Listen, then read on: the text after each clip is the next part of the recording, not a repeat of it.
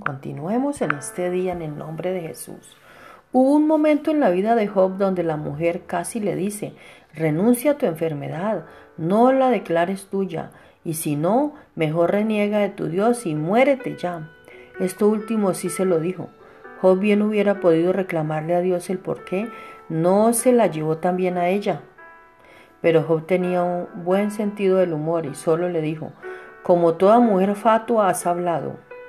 A veces no es lo que Dios nos quita, sino lo que nos deja. Dijera el buen siervo Job.